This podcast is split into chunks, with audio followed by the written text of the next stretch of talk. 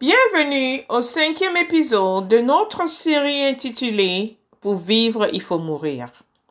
Dans nos sessions précédentes, nous avons examiné la dépravation de l'homme et son incapacité à apaiser la colère de Dieu contre qui il a péché. Car la délivrance du péché et de la mort vient de Dieu seul, qui, selon l'œuvre et la personne de son Fils Jésus-Christ, justifie gracieusement les pécheurs. Nous avons également examiné la qualité de caractère et de vie qui définit un vrai chrétien, à savoir la mort à soi et la mort au monde. Aujourd'hui, nous allons parler de l'inévitabilité de la souffrance pour ceux qui sont en Christ et de la restriction de la couronne de vie à ceux qui vivent et meurent en lui. Contrairement à ce que de nombreux prétendus évangéliques croient et professent, le point de mire de l'évangile, ce n'est pas la prospérité, la santé et la richesse. L'évangile du nommez-le et revendiquez-le n'est pas biblique. Dans le christianisme biblique, l'évangile est la bonne nouvelle de la mort substitutive du Christ sur la croix et sa résurrection d'entre les morts pour le salut de tous ceux qui croient en lui et qui lui ont été donnés par le Père. L'évangile, c'est le message de paix adressé par Dieu à l'homme concernant la personne, les paroles et les œuvres du Christ, par qui la rédemption est accomplie et les pécheurs complètement dépravés, indignes et indigents sont gracieusement justifiés par le moyen de la foi à la gloire de Dieu. Nous vivons dans un monde hostile qui méprise cette bonne nouvelle de paix. Le rejet et le meurtre du Christ, lorsqu'il s'est fait chair et a habité parmi nous, est une preuve irréfutable de l'hostilité du monde. Car le Christ a été tué pour avoir dit au monde que ses actes étaient mauvais. En tant que disciples du Christ, nous sommes, tout comme lui avant nous, haïs et affligés par le monde. Et ceci n'est pas quelque chose d'étrange. Car comme le dit le Seigneur dans Jean 15, verset 18 à 21, Si le monde vous est, sachez qu'il m'a haï avant vous. Si vous étiez du monde, le monde aimerait ce qui est à lui. Mais parce que vous n'êtes pas du monde et que je vous ai choisi du milieu du monde, à cause de cela, le monde vous est.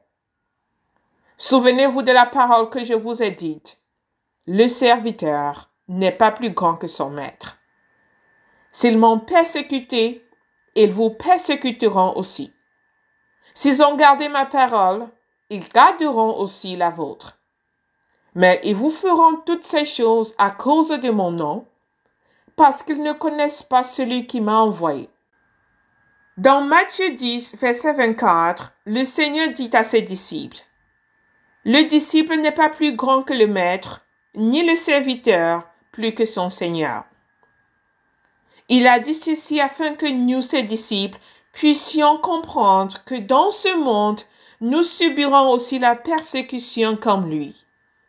Dans Jean 13, verset 16, l'Éternel déclare, En vérité, en vérité, je vous le dis, le serviteur n'est pas plus grand que son Seigneur, ni l'apôtre plus grand que celui qui l'a envoyé. Ceci dit, nous ne devons pas nous attendre à ce que le monde nous traite avec dignité, car nous sommes une extension du Christ, nous sommes son corps. Ésaïe 53, verset 3 dit ceci au sujet de notre Seigneur. Méprisé et abandonné des hommes, homme de douleur et habitué à la souffrance, semblable à celui dont on détourne le visage, nous l'avons dédaigné, nous n'avons fait de lui aucun cas. Le Seigneur lui-même savait ce que le monde ferait contre ses disciples, ceux qui lui seraient fidèles. Par conséquent, il nous avertit à plusieurs reprises des souffrances que nous endurerions à cause de son nom dans ce monde. Par conséquent, le Seigneur dit dans Jean 16, verset 33b, Vous aurez des tribulations dans le monde, mais prenez courage, j'ai vaincu le monde. De génération en génération, les disciples fidèles continuent d'endurer la haine féroce des ennemis du Christ. Car c'est notre destinée en tant que chrétiens de subir le rejet, l'affliction, la persécution et même le martyr à cause du nom de notre Sauveur. Mais nous devons considérer nos souffrances pour l'amour de notre Seigneur comme un sujet de joie complète, à cause du fruit que la souffrance produit dans nos vies. Car notre Père qui est aux cieux nous soumet aux épreuves afin de tester notre foi. Autrement dit, à travers la souffrance, Dieu notre Père nous révèle la qualité de notre foi. Et la mise à l'épreuve de notre foi produit la persévérance. Vois Jacques 1 verset 3. Et le fruit, c'est notre sanctification, notre maturité spirituelle. Dans ce monde corrompu, il est impossible pour un chrétien fidèle d'échapper à la haine. Le Seigneur lui-même dit à ses disciples, Vous serez haïs de tous à cause de mon nom. Matthieu 10, verset 22. Celui qui s'identifie au Christ et le suit fidèlement ne peut échapper à l'hostilité des ennemis de la vérité. Être chrétien ne met pas fin à nos souffrances dans ce monde. Cela nous apporte plutôt plus de souffrances car il nous a été fait la grâce par rapport à Christ, non seulement de croire en lui, mais encore de souffrir pour lui, comme l'écrit Paul dans Philippiens 1, verset 29. Dieu nous a accordé le privilège de partager les souffrances de notre Seigneur, afin que par la souffrance dans la chair, nous soyons préparés et équipés pour vivre le reste de nos jours dans notre tente terrestre, c'est-à-dire notre corps, non plus pour les passions vicieuses de la chair, mais pour la volonté de Dieu et la gloire du Christ, notre Seigneur. Pierre écrit dans 1 Pierre 4, verset 12 à 13. Mais bien aimés, ne trouvez pas étrange d'être dans la fournaise de l'épreuve, comme si vous arrivait quelque chose d'extraordinaire. Réjouissez-vous au contraire de la part que vous avez aux souffrances du Christ, afin que vous soyez aussi dans la joie et dans l'allégresse lorsque sa gloire apparaîtra. En tant que chrétiens, nous devons endurer volontiers, sans être terrifiés, tout ce que le monde nous lance à cause de notre identification avec notre Seigneur. Une telle endurance est une évidence de notre salut, car elle produit l'obéissance, et l'obéissance inspire l'espérance. Le christianisme n'est pas pour ceux qui veulent échapper à la souffrance dans le temps présent, mais pour ceux qui admettent qu'ils sont spirituellement malades, reconnaissent le besoin du Christ Sauveur, se soumettent à sa Seigneurie et sont disposés et prêts à participer à sa souffrance dans le temps présent, afin de pouvoir prendre part à sa gloire dans l'âge à venir. Souffrir pour l'amour du Christ est une preuve de notre union avec lui. L'Éternel dit dans Luc 14, verset 27, Quiconque ne porte pas sa croix et ne me suit pas ne peut être mon disciple. Celui qui désire vivre sa meilleure vie maintenant ne s'affectionne pas aux choses de Dieu, mais à celles du monde. Car il n'a aucun amour pour le Christ. Il se consacre plutôt à sa chair et ne recherche pas Dieu, mais ses propres intérêts. Quiconque veut se préserver dans cette vie ne peut pas être un vrai chrétien. Bien qu'une telle personne professe la foi en Christ, elle est comme le sol rocheux de la parabole du sémeur que l'Éternel utilise dans Matthieu 13. Celui qui entend la parole et la reçoit aussitôt avec joie. Mais il n'a pas de racine en lui. il croit pour un temps, et dès que survient une tribulation ou une persécution à cause de la parole, il y trouve une occasion de chute. Versets 20 à 21. Nombreux sont ceux qui aujourd'hui considèrent le christianisme comme un moyen d'échapper aux troubles de cette vie. Ils décident de devenir chrétiens non pour l'amour du Christ, mais pour les avantages qu'il offre.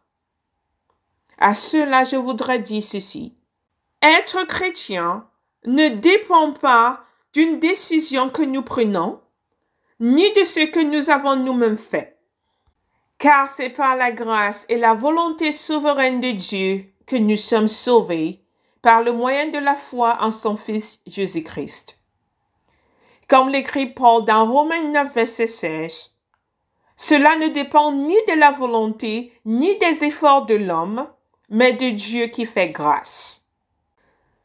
Deuxièmement, ce pourquoi vous vous êtes engagé n'est pas le christianisme, mais une utopie. Car les chrétiens sont appelés à souffrir dans le temps présent. Si vous voulez vraiment être un disciple du Christ, attachez votre ceinture, car cela vous coûtera tout. Le monde vous fera souffrir, car le chemin de la joie et de la félicité éternelle ordonnée par Dieu est l'opposé du prétendu chemin vers le bonheur que le monde propose à l'homme.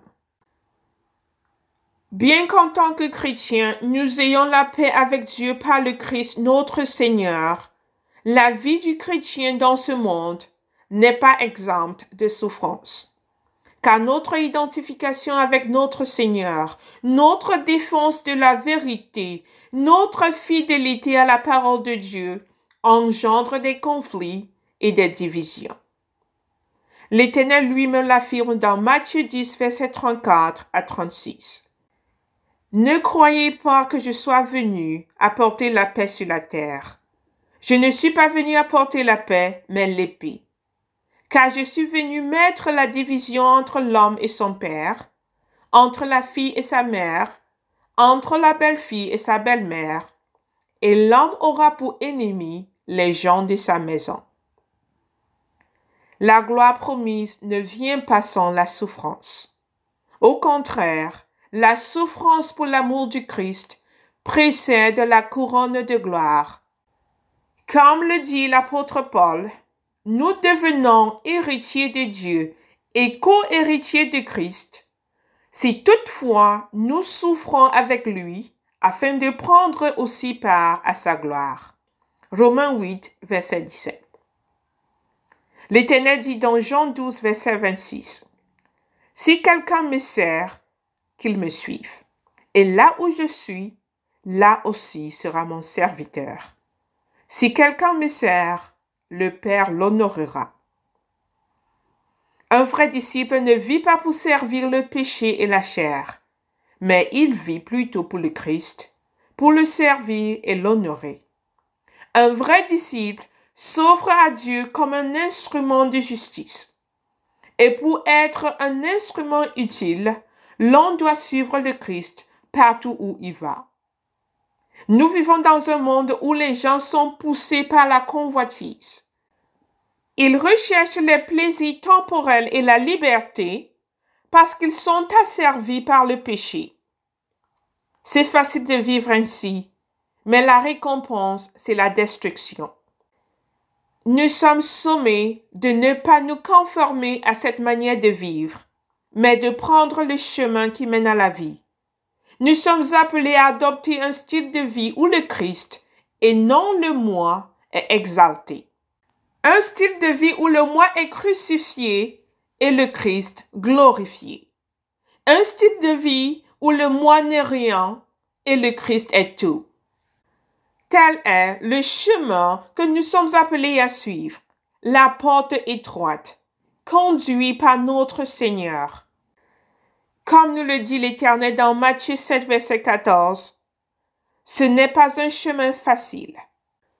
Autrement dit, il est difficile d'être un disciple du Christ. Car servir l'Éternel notre Sauveur exige un renoncement complet à soi-même et la volonté d'embrasser la souffrance à cause de son nom, afin de prendre aussi part à sa gloire. Ceux qui ont part à la gloire de notre Sauveur sont des pèlerins dans ce monde, dévoués de tout cœur à l'Éternel et disposés à subir des pertes, la persécution et même la mort pour lui. Je ne dis pas que nous sommes sauvés lorsque nous souffrons des afflictions pour l'amour du Christ. Le salut, c'est uniquement par la grâce de Dieu, par le moyen de la foi en Christ. Mais ce que je veux souligner, c'est qu'un engagement des cœurs envers notre Seigneur nous engendre toujours la persécution. Car ce que nous croyons et proclamons, ce que nous défendons offense le monde. Et comme le dit l'Éternel dans Jean 12, verset 25, celui qui aime sa vie la perdra, et celui qui déteste sa vie dans ce monde la conservera pour la vie éternelle. Ceux qui pensent que le christianisme est une voie pour satisfaire les passions de leur corps se trompent complètement. Ceux qui réduisent le christianisme à la poursuite d'une meilleure vie dans le siècle présent profanent l'évangile. Car dans ce monde, tout vrai disciple du Christ connaîtra la souffrance le rejet, la persécution, la violence, la perte, la haine et potentiellement le martyr en voulant rester fidèle à l'Éternel. En effet, ceci est clairement énoncé par Paul lorsqu'il écrit dans 2 Timothée 3, verset 12. Tous ceux qui veulent vivre avec piété en Jésus-Christ seront persécutés. Il n'y a pas de gloire sans agonie. Il n'y a pas de couronne de vie sans épines dans la chair. Il n'y a pas d'exaltation sans l'humiliation. Quiconque est en Christ doit souffrir pour l'amour de notre Seigneur. Comme l'écrit l'apôtre Paul dans Acte 14, verset 22, c'est à travers beaucoup de difficultés qu'il nous faut entrer dans le royaume de Dieu.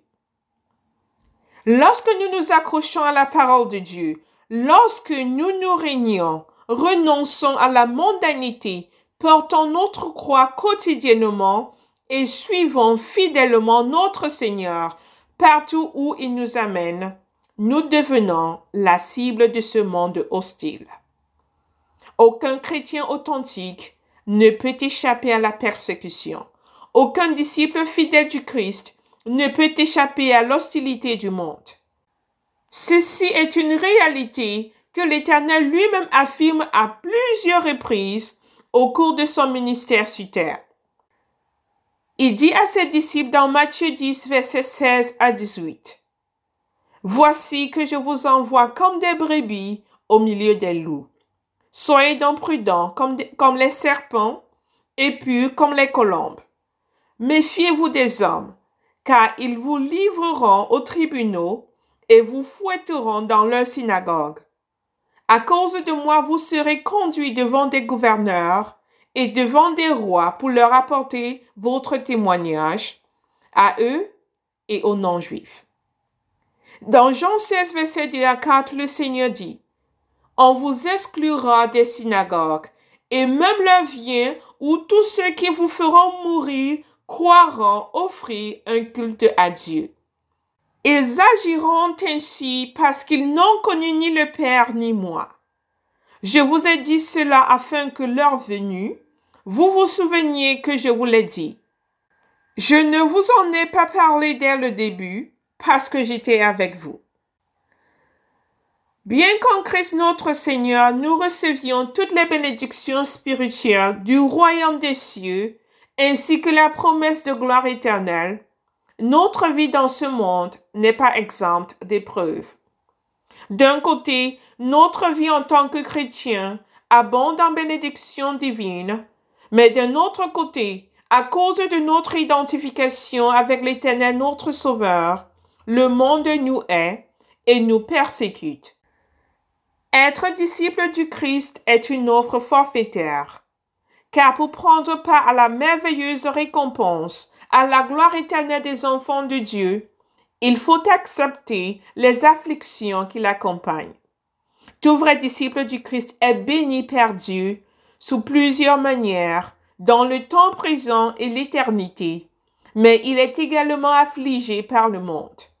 L'Éternel affirme cette réalité dans Marc 10, versets 29 à 30 lorsqu'il dit Je vous le dis en vérité, personne n'aura quitté à cause de moi et à cause de la bonne nouvelle sa maison ou ses frères, ses sœurs, sa mère, son père, sa femme, ses enfants ou ses terres, sans recevoir au centuple, dans le temps présent, des maisons, des frères, des sœurs, des mères, des enfants et des terres, avec des persécutions, et dans le monde à venir, la vie éternelle.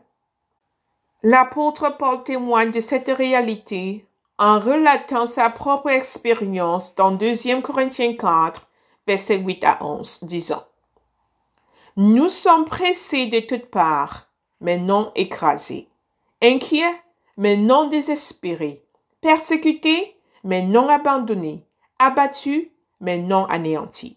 Nous portons toujours avec nous dans notre corps l'agonie du Seigneur Jésus afin que la vie de Jésus soit aussi manifestée dans notre corps. Car nous qui vivons, nous sommes sans cesse livrés à la mort à cause de Jésus, afin que la vie de Jésus soit aussi manifestée dans notre chair mortelle. Nombreux sont les ennuis des enfants de Dieu dans cette vie, à cause de la haine que le monde a envers le Christ et tous ceux qui lui appartiennent.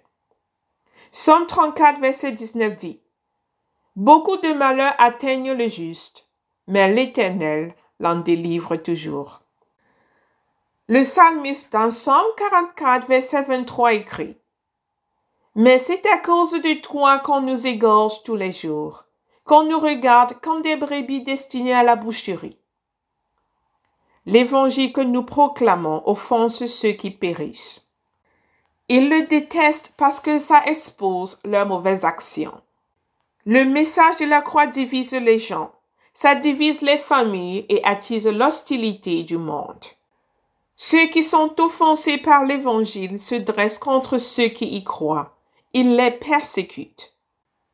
L'Éternel nous avertit dans Matthieu 10, verset 21 à 22 des persécutions à venir en disant le frère livrera son frère à la mort, et le père son enfant. Les enfants se soulèveront contre leurs parents et les feront mourir. Vous serez haïs de tous à cause de mon nom, mais celui qui persévérera jusqu'à la fin sera sauvé. Lorsque l'Éternel s'est adressé aux sept églises dans le livre de l'Apocalypse, il a dit à l'église de Smyrne qui était persécutée, Je connais ton affliction et ta pauvreté, bien que tu sois riche, et les calomnies de la part de ceux qui se disent juifs et ne le sont pas, mais qui sont une synagogue de Satan. Ne crains pas ce que tu vas souffrir. Voici, le diable jettera quelques-uns d'entre vous en prison, afin que vous soyez éprouvés et vous aurez une tribulation de dix jours. Sois fidèle jusqu'à la mort, et je te donnerai la couronne de vie. Que celui qui a des oreilles entende ce que l'Esprit dit aux églises. Celui qui vaincra n'aura pas à souffrir la seconde mort. Apocalypse 2, verset 9 à 11. Quiconque suit le Seigneur Jésus-Christ doit partager ses souffrances. Par conséquent, suivons l'exemple de Moïse, l'une des figures de la foi de l'Ancien Testament, chaque disciple du Christ doit choisir de souffrir l'affliction pour l'amour du Christ plutôt que de profiter des plaisirs éphémères du péché. Nous devons considérer l'opprobre du Christ comme une richesse plus grande que les trésors périssables que ce monde a à offrir. Nous devons souffrir comme le Christ a souffert, car nous partageons la gloire de notre Seigneur pourvu que nous souffrions avec lui. Nous devons aussi partager la mort du Christ afin de prendre part à sa vie. selon ce qu'il est écrit dans 2 Timothée 2, versets 11 à 12. Si nous sommes morts avec lui, nous vivrons aussi avec lui. Si nous persévérons, nous régnerons aussi avec lui. Si nous le régnons, lui aussi nous régnera. Être un véritable disciple du Christ exige un engagement de cœur qui nécessite le sacrifice complet de soi et l'abandon du monde. En tant qu'homme naturel, nous offrions nos membres au péché comme des instruments pour l'injustice, mais en Christ, nous devons présenter nos membres à Dieu comme des instruments pour la justice et être disposés à souffrir le martyr pour l'amour de notre Sauveur.